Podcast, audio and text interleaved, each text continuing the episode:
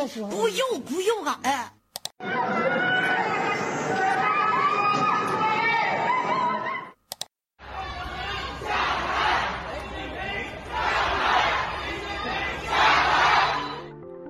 欢迎来到四零四档案馆，在这里，我们一起穿越中国数字高墙。二零二二年即将过去，中国数字时代为读者整理了年终专题，共八篇，包括年度网络流行语、年度四零四文章、年度敏感词、年度翻车现场、年度每日一语、年度名场面、年度新生媒体以及年度人物。本期节目，我们来关注年度四零四文章。二零二二年一月一日至十二月二十日，中国数字时代四零四文库项目统计到五百九十四篇遭到四零四的文章、帖子或视频。中国的庞大审查机器每天都会删除不可计数的违规内容。中国数字时代四零四文库人工筛出的文章所能呈现的仅仅是其中极少部分，但我们仍可以从这份名单中窥探到有关中国言论审查的某些动向。与二零二一年相比，中国数字时代在二零二二年搜集到的四零四文章数量约为上一年的两倍，其中大多数都与中国的防疫政策有关，约二百七十篇。这显示中国政府在今年内动用了极大的审查力量来应对那些呼吁改变或放弃严苛清零政策的声音。此外，年内有大量的四零四文章与突发的国内国际新闻事件有关，比如。丰县铁链女事件、俄罗斯入侵乌克兰、上海封城短片《四月之声》、B 站大火视频二舅、苏州和服女孩事件、贵州转运大巴事故等等，这也显示出中国政府在密切关注着各种网络热点的出现变化，并频繁进行审查介入，以打乱舆论的集结，防止他们朝着不可控的方向转变。但无论如何，四零四文章的不断累积。证明对审查的反抗总是在发生，在此过程中被审查拦下的四零四尸体不断堆积，构成了整个真实反抗历史的重要部分。正如微博用户荡秋千的妇女二号在大雪时节回忆三年一文中所说：“在全剧终的时刻，我们不是退场的演员，我们都是历史的亲历者。”在即将与二零二二年告别之际，我们一起回顾这五百九十四篇四零四文章中颇有代表性的十篇。第一篇是独立媒体人江雪在二零二二年一月西安封城期间，在微信公众号“莫存格物”上发表的文章《长安十日》。二零二一年十二月二十三日，西安市因新冠确诊病例激增而宣布紧急封城，当地一千三百万居民继而被限制外出近一个多月。封城不久，便出现了严重的物资供给问题，许多西安市民反映买菜难、吃饭难，在忍饥挨饿中跨年。与此同时，当地因封禁过度而社会停摆，许多民生问题变得难以解决，人道灾难频发。这篇文章记录了作者自己于西安封城期间的诸多见闻，如人们抢购物资、以物易物、邻里自救等等。该文很快引起了网络关注，甚至被一些网民誉为“西安版的芳芳日记”。而几天后，这篇文章因遭到举报而被删除。作者在文末写道：“西安只能胜利，这是正确的大话、套话，也是空话。与之类似的还有，我们要不惜一切代价。”这句话是不错，但具体到每一个普通人，我们可能要想一想，在这里，我们是我们，还是要必须被付出的代价？事件过后，如果没有反思，不吸取血泪教训，忙着立功摆奖、歌功颂德，那人们的苦难只能是白白承受。这个城市不管最终如何从宏大叙事去讲述这场苦难，在今晚，我只关心那个失去父亲的女孩，关心那个流着泪去找一个陌生的防疫人员要卫生巾，一遍遍诉说的年轻母亲，以及那些被羞辱、被伤害、被忽略的人们。他们原本不需要遭受这样的痛苦。这世间没有一个人是一座孤岛，每一个人的死亡就是所有人的死亡。病毒没有在这城市带走生命。但别的却真有可能。第二篇文章是寻光计划 Stories of Women 在多平台发布的三八妇女节公益海报。二零二二年三月，徐州丰县铁链女事件已发酵了两个多月。然而，此前江苏省官方发布的第五份最终通报，仅像是串起了前四份，然后写总结。既没有给民众一个满意的调查结论，也没有给民众一个幸福的处罚结果。通报一出，官方便要将事件告一段落，强行翻篇，这更是引起了网民的不满。在此背景下，二零二二年的这个三八妇女节与往年相比大为不同，发生了个体间彼此连结，以铁链女为主旨完成了题材广泛的内容创作，甚至还有网民将妇女节改名为疯八节，但这些创作均在三八节当天遭到了不同程度的审查。以女性播客“寻光计划 ”（Stories of Women） 为例，他们收录了几十幅网民创作的三八妇女节公益海报，并将其打包为百度网盘进行传播，但网盘连接遭到了屏蔽。而这篇整合了各种海报设计的文章，也在多个平台遭到删除。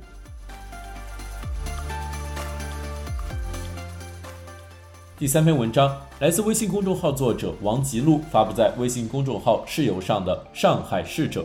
二零二二年三月底，中国最大城市上海因疫情感染达到高峰而宣布封城，官方称之为“大上海保卫战”。之后，该特大城市被迫实施了长达两个多月的一刀切封控，导致了各种无药、缺粮、物资匮乏、就医困难、扑杀宠物的层层乱象。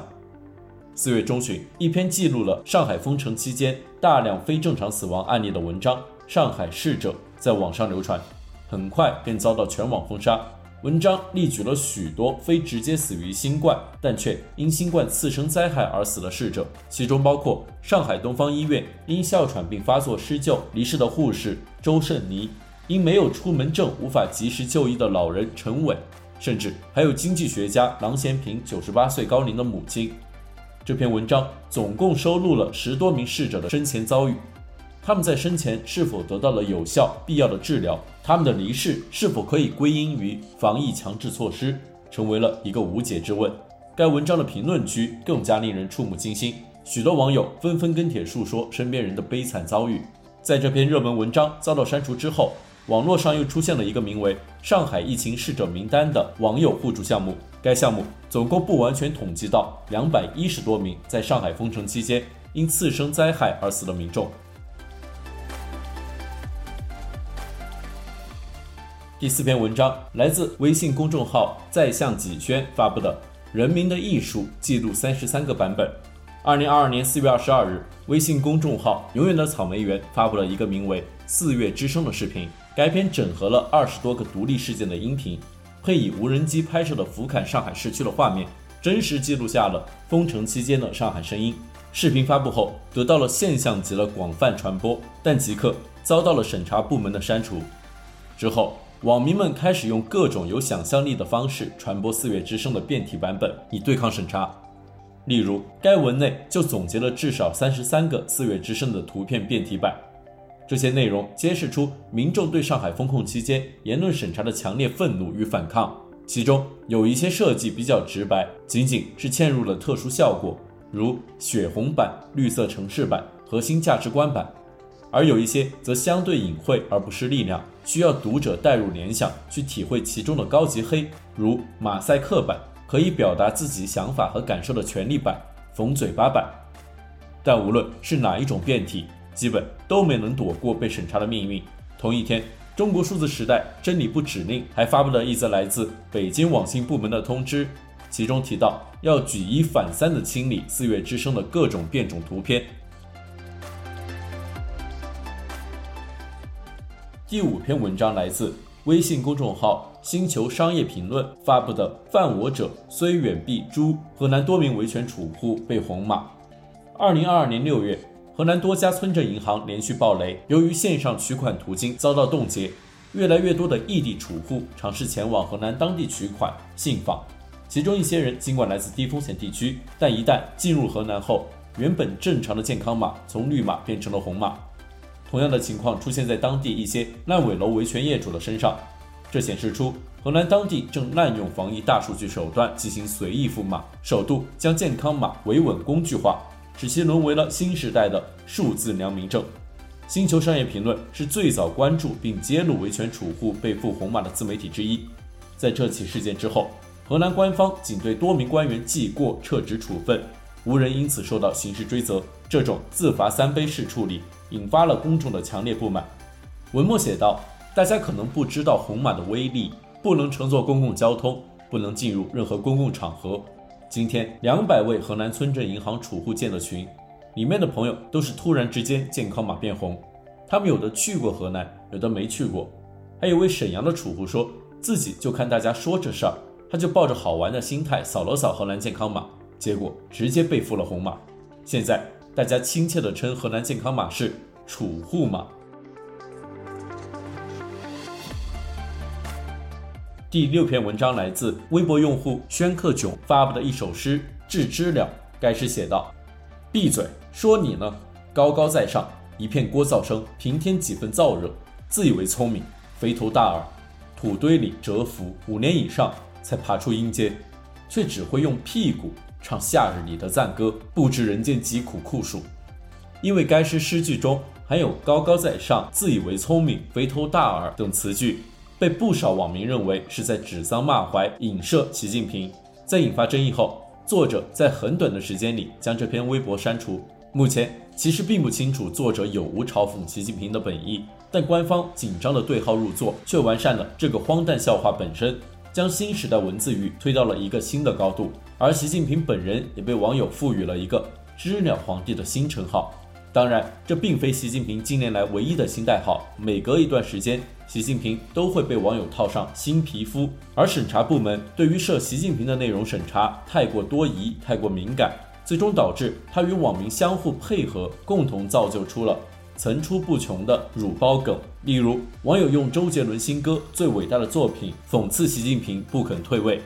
网友用德意志第二帝国末代皇帝威廉二世讽刺习近平一个人败坏了一个国家，打输了一手好牌。还有一些易烊千玺的黑粉使用“小学生考编成功”攻击易烊千玺，意外触发涉习近平的敏感词审查。而北京某官媒煽动民众对阳性女子进行道德猎污时，却引发网民用“北京一男子致十四亿人受长期管控”进行回复。中共前领导人江泽民去世后，中国各网站全部进行黑白哀悼，但部分网页却出现唯独习近平是彩色的情况，引发网友用“独裁者”进行调侃。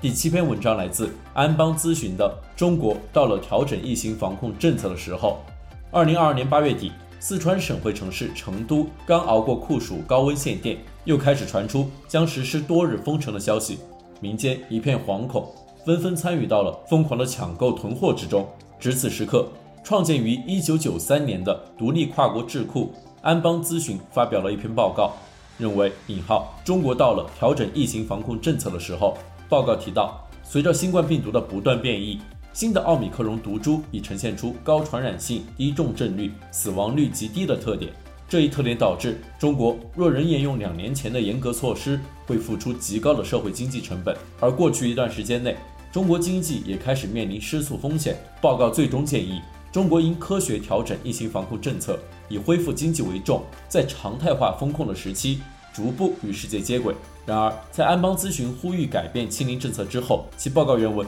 很快从官网上下线，疑似遭到了有关部门的施压。这也反映出，在防疫要算政治账这个基本前提之下，常识与科学并没有得到尊重，各种专业意见频频遭到抹杀。而在过去的一年中，中国有很多次关于疫情转向的争论。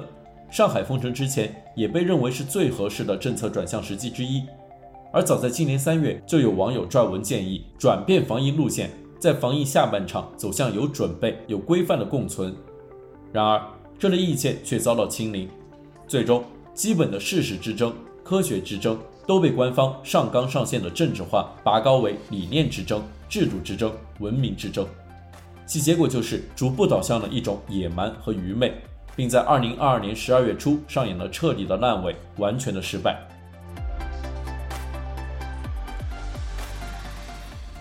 第八篇文章来自微信公众号“折叠青年”，你凭什么认为你不会在那辆凌晨的大巴上？二零二二年九月十八日，贵州一辆凌晨转运新冠隔离人员的大巴车发生事故，造成二十七人身亡，二十人受伤。这一重大事故成为了年内伤亡最惨重的防疫次生灾难，彻底点燃了民众的怒火。有网民将这天称作“新国耻日”。当这辆开往隔离集中点的大巴车毁人亡之后，次日，贵阳官方宣布，连续三天社会面阳性感染者清零，而这个所谓的清零成就，正是用对二十七个家庭的残酷清零所实现的。灾难发生后，网络审查部门也在努力实现评论意见清零，有大量谈及此事的文章遭到删除。而这篇“你凭什么认为你不会在那辆凌晨的大巴上”文章标题直切要害，即中国变态清零的代价已经深刻影响到了每一个人。人人都是这场闹剧的潜在受害者，每个人都可能在这辆可怕黑暗的大巴上，却没有拒绝搭乘的权利。同时，这个标题还把人们引向了一个更深刻的、更悲惨的隐喻：我们生下来就在那辆无处可逃的大巴上，如同一种原罪、一种诅咒，且常被疯狂的大巴车司机所绑架，驶向那坠落的黑夜。贵州大巴的悲剧看似是单一事件。但却凝聚了当今中国各种可悲的政治现实。正如一位网友所言，他说：“我不仅在贵州的大巴上，在徐州丰县的铁链里，在拒绝性骚扰后被群殴的烧烤店里，在省吃俭用还贷款却最终烂尾的楼房下，最后在当前无法查看的微博中。”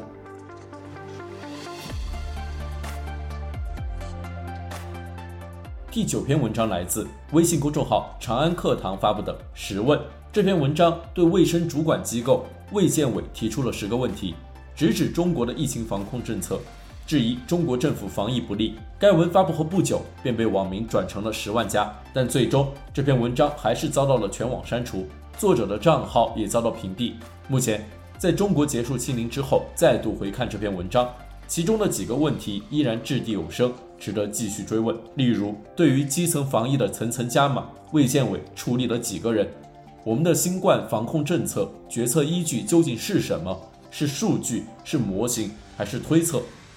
我们不去对标和自己国情差不多的印度，不去学习尼日利亚，整天统计美国的数字，这样对我们的防疫有什么实际意义？讽刺的是，当初在这篇微信文章十问的评论区，有一位网友提前留下了第十一问，他说：“为什么要删这篇文章？”第十篇文章来自微信公众号“好吃的林君君”发布的乌鲁木齐中路，二零二二十一月二十六日，二零二二年十一月二十四日，乌鲁木齐市天山区吉祥苑小区发布了一起严重的火灾事故，造成十人死亡、九人受伤。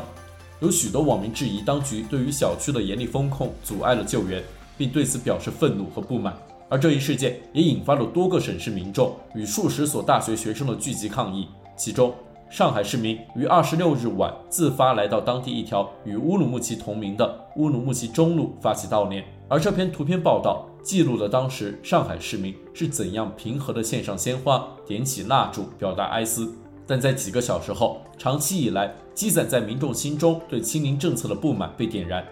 上海市民终于在乌鲁木齐中路喊出了最激烈的抗议口号：“共产党下台，习近平下台。”这也是中国动态清零近三年来。首次有民众集体喊出直指中共及最高领导人的政治口号，这样足以载入历史的场景发生在乌鲁木齐中路。而此时，距八九六四三十三年，距李文亮去世近三年，距上海封城近八个月，距北京四通桥的横幅抗议以及习近平的成功连任仅一个多月。抗议发生之后，乌鲁木齐中路自然成为了高级别的网络敏感词，也导致这篇文章遭到删除。而这篇报道以记录民众送花悼念的方式，记录下了2022年末一个重大的抗议现场。在这里，人民哀伤、愤怒，而愤怒的人民不再恐惧。或许网络审查者们自己都没有料到，白纸革命的发生，恰恰是过去数年间无数次的网络审查所带来的一种结果。正如网友麦烧同学所言：“本来很难形成共识的群体，是你们用四零四让大家找到共识。”正因为一切早已删无可删，才让一张没有任何内容的 A4 白纸就足以构成反抗的经典表达。因为他们删过什么，上面就有什么；他们惧怕什么，上面就有什么。以上是中国数字时代在2022年搜集到的594篇404文章中颇有代表性的十篇文章。尽管中国的言论审查和舆论管控日趋严峻。国家对公民的监控也无处不在，但我们依然可以看到那些不服从的个体，顶着被删号、被约谈，甚至被监禁的风险，对不公义勇敢发出自己的声音。中国数字时代在四零四文库栏目中长期收录这些被当局审查机制删除的声音。这些作品版权归原作者所有。中国数字时代仅对原作进行存档，以对抗中国的网络审查。中国数字时代 （CDT） 致力于记录和传播中文互联网上被审查的信息，以及人们与审查对抗的努力。欢迎大家通过电报 Telegram 平台项目投稿，为记录和对抗中国网络审查做出你的贡献。投稿地址请见本期播客的文字简介。阅读更多内容，请访问我们的网站 cdt.media。